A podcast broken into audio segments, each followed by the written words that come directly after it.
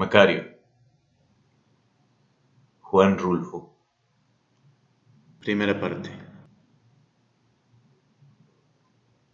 Estoy sentado junto a la alcantarilla, aguardando a que salgan las ranas. Anoche, mientras estábamos cenando, comenzaron a armar el gran alboroto y no pararon de cantar hasta que amaneció. Mi madrina también dice eso, que la gritería de las ranas le espantó el sueño.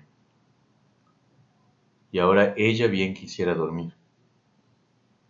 Por eso me mandó a que me sentara aquí, junto a la alcantarilla, y me pusiera con una tabla en la mano para que cuanta rana saliera a pegar brincos afuera, la apalcuachara a tablazos.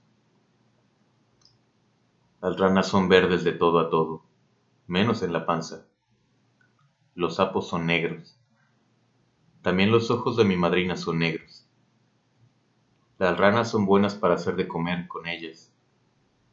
Los sapos no se comen, pero yo me los he comido también, aunque no se coman. Y saben igual que las ranas. Felipa es la que dice que es malo comer sapos. Felipa tiene los ojos verdes, como los ojos de los gatos. Ella es la que me da de comer en la cocina cada vez que me toca comer. Ella no quiere que yo perjudique a las ranas.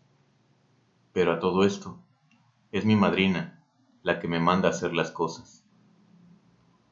Yo quiero más a Felipa que a mi madrina.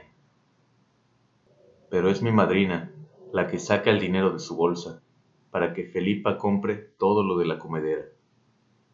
Felipa solo se está en la cocina arreglando la comida de los tres. No hace otra cosa desde que yo la conozco. Lo de lavar los trastes a mí me toca.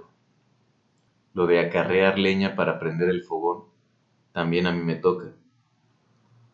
Luego es mi madrina la que nos reparte la comida, después de comer ella. Hace con sus manos dos montoncitos, uno para Felipa y otro para mí. Pero a veces, Felipa no tiene ganas de comer y entonces son para mí los dos montoncitos.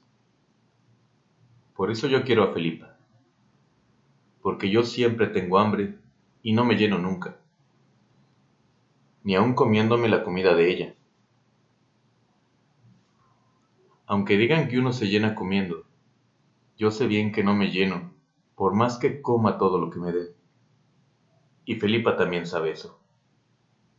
Dicen en la calle que yo estoy loco porque jamás se me acaba el hambre.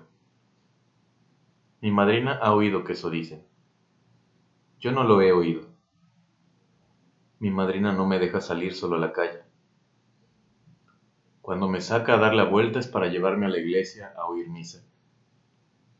Allí me acomoda cerquita de ella y me amarra las manos con las barbas de su rebozo.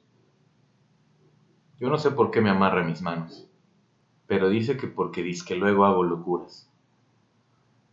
Un día inventaron que yo andaba ahorcando a alguien, que le apreté el pescuezo a una señora nada más por no más. Yo no me acuerdo.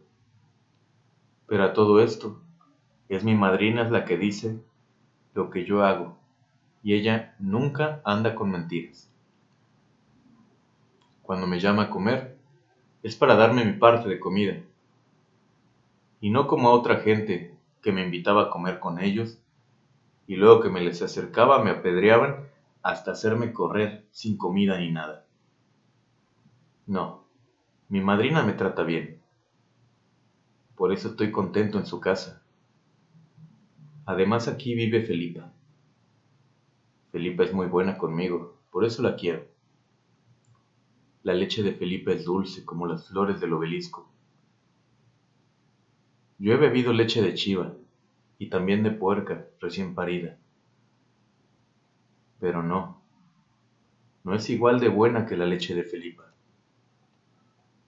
Ahora ya hace mucho tiempo que no me da chupar de los bultos esos que ella tiene donde tenemos solamente las costillas, y de donde le sale, sabiendo secarla, una leche mejor que la que nos da mi madrina en el almuerzo de los domingos.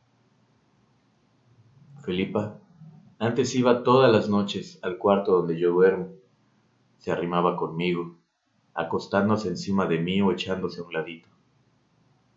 Luego se las agujereaba para que yo pudiera chupar de aquella leche dulce y caliente que se dejaba venir en chorros por la lengua.